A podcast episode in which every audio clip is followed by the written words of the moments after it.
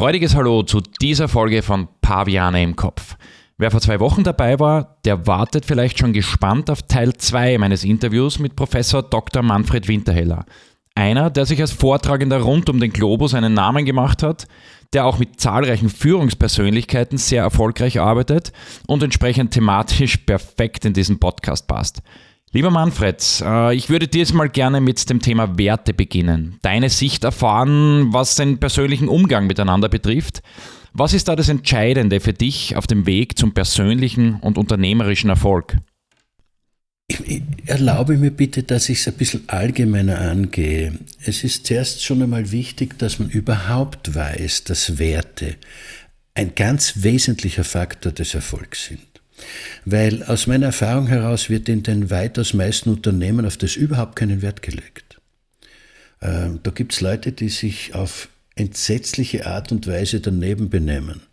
Äh, die, die in dem Augenblick, wo sie eine bestimmte Hierarchiestufe erklommen haben, äh, äh, ja kaum mehr einer Kontrolle unterliegen. Das heißt, die können sich schlampig anziehen, die, die, die können sich gehen lassen, die können ihre Leute anschreien. Solange die Zahlen stimmen, ist alles in Ordnung.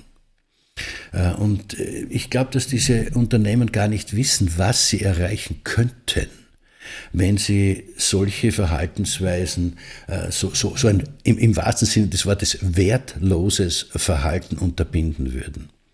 Es passiert aber kaum. Es ist wirklich erstaunlich. Also das ist mal das Erste, dass, man, dass, ich meine, dass ich immer wieder beobachte, dass die Frage, ob man Werte haben soll, ob das überhaupt etwas bringt, dass das als erstes einmal mit einem entschiedenen Ja zu beantworten ist. Es gibt dazu auch ganz faszinierende Untersuchungen und die zeigen, äh, dass die Rentabilität von Menschen, die äh, solide Werte haben, und welche das sein könnten, äh, vielleicht jetzt dann gleich, dass die eine deutlich höhere Rentabilität haben als Menschen, die keine Werte haben. Es liegt unter anderem wahrscheinlich daran, dass man Menschen, die keine Werte haben, nicht vertrauen kann. Weil, weil, sie, weil sie alles für sich tun, weil ihr Ego im Mittelpunkt steht, weil ihre eigene Karriere, ihr eigenes Einkommen in Wirklichkeit der einzige Maßstab ist, über den diese Menschen verfügen. Und Menschen, die Werte haben, denen man vertrauen kann, ähm, die haben ganz andere Beziehung zu ihrer Umwelt. Und die, die haben die Möglichkeit, ganz andere Fähigkeiten in ihren Mitarbeitern und in ihren Kindern und in ihren Freunden zu aktivieren. Und daher halte ich so, halte ich ganz klassische Werte, da muss man also gar nicht jetzt was Gott was Neues erfinden, für unabdingbar. Respekt, Disziplin, Liebenswürdigkeit, Großzügigkeit, Ehrlichkeit. Solche einfachen Dinge, die, die man früher, glaube ich, Herzensbildung genannt hat. Ja, also keine Kopfbildung, sondern Herzensbildung. Ich glaube, dass das ein, ein enormer Faktor ist, um weiterzukommen. Also finde ich mich sehr stark wieder in all den Themen, die du jetzt und Werten, die du da angeschnitten hast. Du betonst auch immer wieder den Wert Anstand und dass wir im Endeffekt ja auch ein Teil eines großen Ganzen sind und dass alles im Leben irgendwo auch zurückkommt. Kannst du auf den Anstand vielleicht auch noch äh, kurz eingehen? Ja, ja, vielen Dank, dass du das, dass du das erwähnst. Es ist ja gar nicht so einfach zu sagen, was ist Anstand. Weißt du, so wenn man es jetzt genau definieren wollte, ist das vielleicht gar nicht so einfach oder zumindest ich habe das noch gar nie versucht, weil ich die Erfahrung habe, dass die Menschen, die den Willen haben, das zu verstehen, in aller Regel auch ahnen, worum es geht. Das sind keine neuen Dinge, das sind uralte Verhaltensweisen und Einstellungen, die wir über Jahrmillionen mitgeerbt haben. Äh, wir vertrauen Menschen, die ehrlich sind. Wir vertrauen Menschen, die nicht nur an sich denken. Wir schätzen Liebenswürdigkeit. Äh, und das alles äh, fließt zusammen in etwas, was wir Anstand nennen. Ein anständiger Mensch. Natürlich beginnt es bei Kleinigkeiten, über die man, glaube ich, in meiner Kindheit nicht hätte reden müssen, über die man heute aber durchaus reden kann. Zum Beispiel grüßen Bitte und Danke. Also, weißt du, banalste Basisfähigkeiten scheinen mir verloren zu gehen. Du stehst in einem Lift von einem Kaufhaus und da können, weiß nicht, acht, zehn Leute im Normalfall hinein, ja, ohne Elefanten dazwischen. Und sonst sind es halt vier. Und da gibt es einfach Leute, die nicht grüßen, die einer kommen, die weiß nicht, zu Boden schauen oder mit ihrem Kollegen plaudern, ja, es wären die anderen gar nicht da, dann irgendwo auf ein Stockwerk drücken und das war's.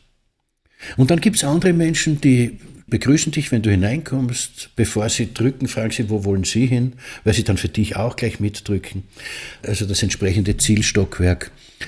Und ich habe immer das Gefühl, mit dieser zweiten Sorte von Menschen entsteht, obwohl man sie überhaupt nicht kennt und vielleicht nie mehr sehen wird im Leben, entsteht ein Band.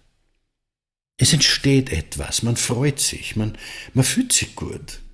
Man fragt dann vielleicht, es kommt, es muss ja kein großes Gespräch entstehen, aber, aber vielleicht redet man, und wenn es nur das Wetter ist, also wirklich die mhm. trivialste Gesprächsgrundlage überhaupt, aber es entsteht der Wille, den anderen Menschen wahrzunehmen. Es geht mir im Wald so, wenn ich auf meiner Laufrunde bin, da gibt es Menschen, die grüßen dich oder bedanken sich, wenn du einem Mountainbiker zum Beispiel ausweichst, dann bedankt sich der. Und andere gibt es, die stur ihren Weg gehen, die dich nicht wahrnehmen, die einfach zu lässig äh, zu wichtig sind, um dich wahrzunehmen. Und das ist es, was ich mit Anstand meine. Bitte, danke, grüß Gott. Oder Hallo, wie was du sagst, ist ja in Wirklichkeit nicht wichtig. Du nimmst den anderen Menschen wahr und bist bereit, auch was für ihn zu tun. Also zwei komplett unterschiedliche Welten, wie man da eine Verbindung aufbaut oder eben auch nicht. Yeah. Das würde mich überleiten zu deiner äh, Führungsphilosophie, also zu der kontinuum basierenden Führung, die ja auch äh, eine wichtige Grundlage für das Führungsleitbild äh, meines Unternehmens ist und wo es ja auch sehr stark um das äh, Thema Grundwerte, um das Kontinuum an sich geht. Kannst du äh, diese Führungsphilosophie kurz beschreiben und was da die wesentlichen Elemente und Vorteile daraus sind? Sehr gern. Meiner Erfahrung nach und ich habe ja Betriebswirt studiert und war dann Assistent am Institut für Unternehmensführung an der Universität in Graz. Gibt sehr viele Führungsphilosophien, die beschreiben, wie es sein sollte. Äh, das ist teilweise ähm, gesellschaftspolitisch motiviert, zeitabhängig, wo Autoren sagen, so sollte es sein. Das heißt, die Menschen sollen sich an diese Philosophie anpassen. Und ich habe den Eindruck, dass es eine, einen Führungsstil gibt, der nicht sagt, wie wir sein sollten, sondern der beschreibt, wie wir sind. Das heißt, eine Philosophie, die sich an uns Menschen anpasst, insofern, als wir sie seit Jahrtausenden oder vielleicht, wenn man, wenn man unsere Vorgänge in der Evolution mit einbezieht, seit Jahrmillionen entwickelt hat. Und ich glaube, dass diese Führungsphilosophie deshalb einerseits so einfach verständlich ist und auf der anderen Seite auch so wirkungsvoll ist, weil sie wiedererkannt werden kann von uns. Weil wir irgendwie schon kleine Kinder, das, ohne dass die noch drüber sprechen können und schon gar nicht also jetzt intellektuell drüber reflektieren könnten, spüren, das ist es. So soll eine Familie sein und sich dann anfangen zu entspannen, wohler zu fühlen und ein völlig anderes Verhalten und ein völlig anderes Familienleben entsteht. Und das Gleiche gilt für Unternehmen auch. Auch erwachsene Menschen nehmen, ob sie wollen oder nicht, sehr schnell wahr, that's it. So hätte ich es eigentlich immer gern gehabt. Das heißt, es ist nicht so, dass alle Menschen von Haus aus schon so sind, weil wir ja verbogen sind, weil wir so viel gelernt haben, weil wir ja aufgewachsen sind mit 10.000 du sollst und 10.000 du darfst nicht und 10.000 du musst. Da bleibt für uns ja kaum mehr ein Zwischenraum. Nicht? Wer, wer, wer sind wir selber? Wonach ist uns?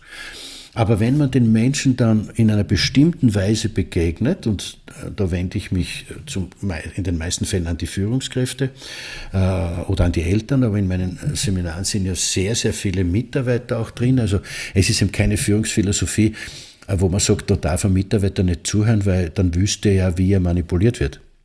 Wie es ja bei vielen Führungsseminaren ja, der Fall ist, ja. ja. wo man sagt, um Gottes Willen, macht die Türen zu. Nicht? Sondern bei mir ist es eher so, dass das kein Geheimnis ist, dass ich darüber spreche, wie funktionieren wir gut. Mitarbeiter, Chefs, mittlere Manager, Unternehmer, wie funktionieren wir gut? Weil das ist ja das, was wir letztendlich alle wollen.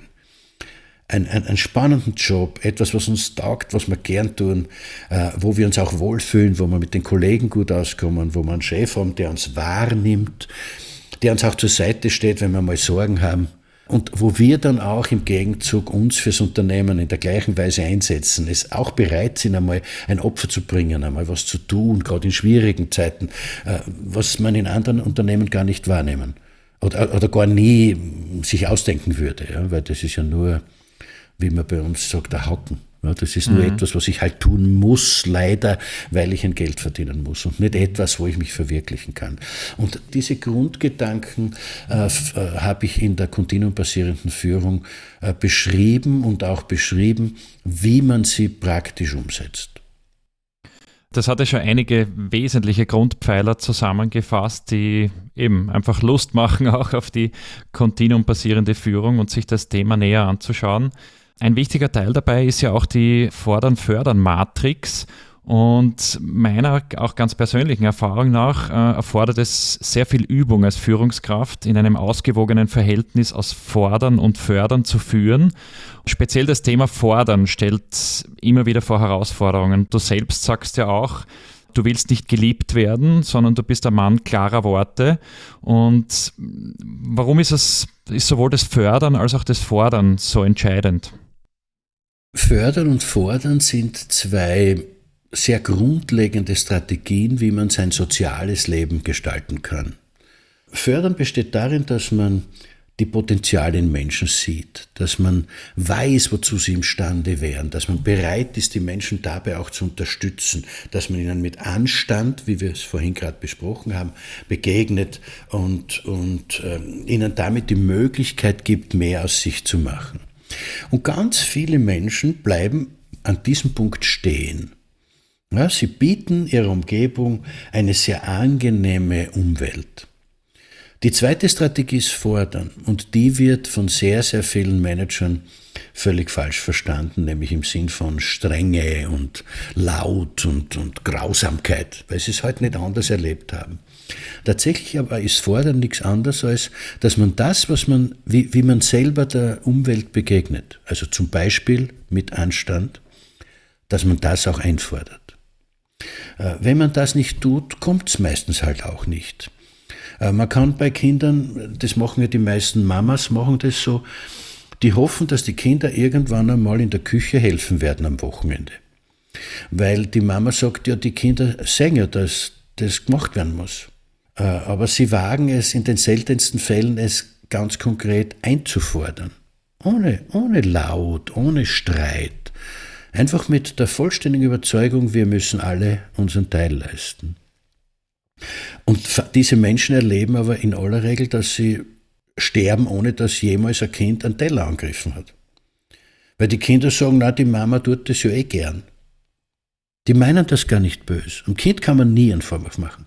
Ich möchte auch sagen, Alexander, man kann auch einem Mitarbeiter selten einen Vorwurf machen. Ja, man hat ihn ausgesucht und es, es hängt sehr stark davon ab, wie wir ihn behandeln, was zurückkommt.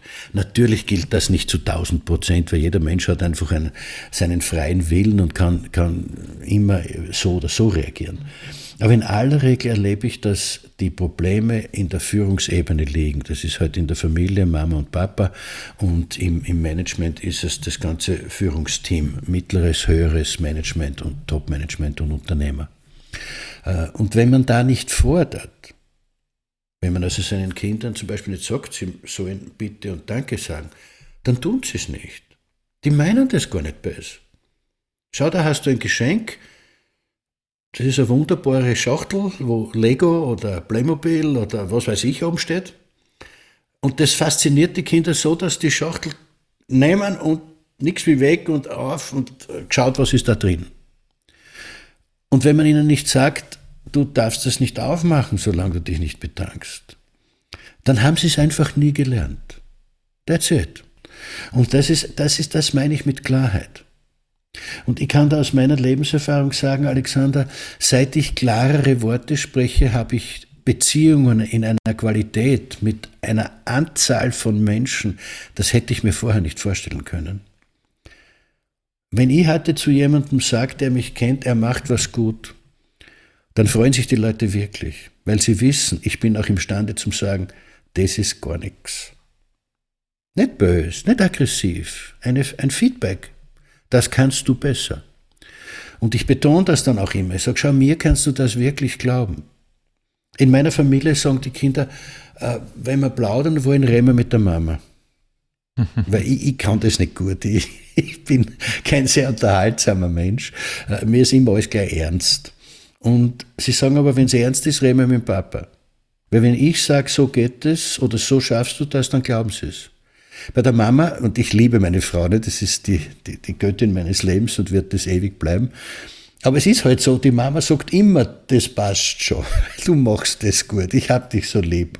Und ich bin aber eher der, der sagt, wenn du so weitermachst, wird das nichts. Und ich hoffe, du hörst aus meinem Ton, dass das nicht bös gemeint ist, dass das ja. einfach nur eine Information ist. Und wenn ein mhm. Mitarbeiter oder auch dein Partner oder deine Kinder, deine Freunde, wenn die niemanden haben, der von außen auf ihr Leben schaut und irgendwann einmal in aller Freundschaft sagt, so wird das nichts, wie sollen sie dann jemals auf die Lösung kommen?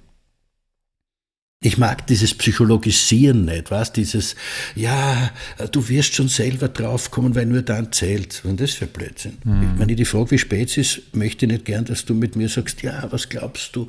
Sondern dass du einfach schlicht sagst, weiß nicht, in fünf. Minuten ist es spät. Nee. Irgend sowas. Mhm. Und mit Ernst meinst du dann eigentlich, dass es dir wichtig ist?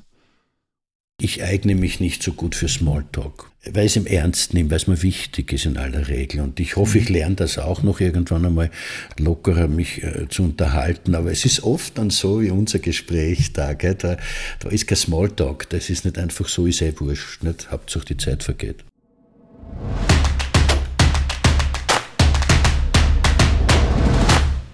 Danke, Manfred, für diese klaren Worte und gleichzeitig einen genialen Abschluss von Teil 2 unseres Gesprächs. Es geht ja vor allem darum, einen Beitrag zu leisten und auch eine Botschaft zu vermitteln, die den Menschen einen Mehrwert bietet. Und ich glaube, da haben wir schon einiges in diese Richtung geschafft. Wir sind allerdings noch nicht fertig damit. Teil 3 meines Interviews mit Professor Dr. Manfred Winterheller wartet auf euch in zwei Wochen. Ich freue mich, wenn ihr wieder mit dabei seid, wenn es dann Tipps zur Selbstfindung und auch für Unternehmer und Unternehmerinnen in dieser herausfordernden Zeit geben wird.